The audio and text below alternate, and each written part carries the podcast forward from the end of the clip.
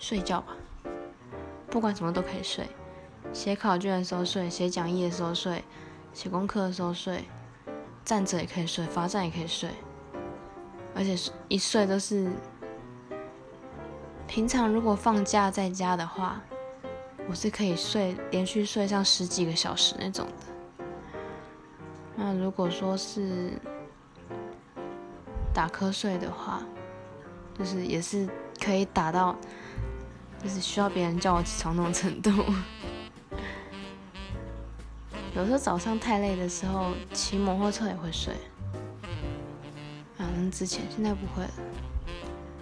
就是骑摩托车的时候，速度太平稳，然后就会断片个一秒，最多一秒。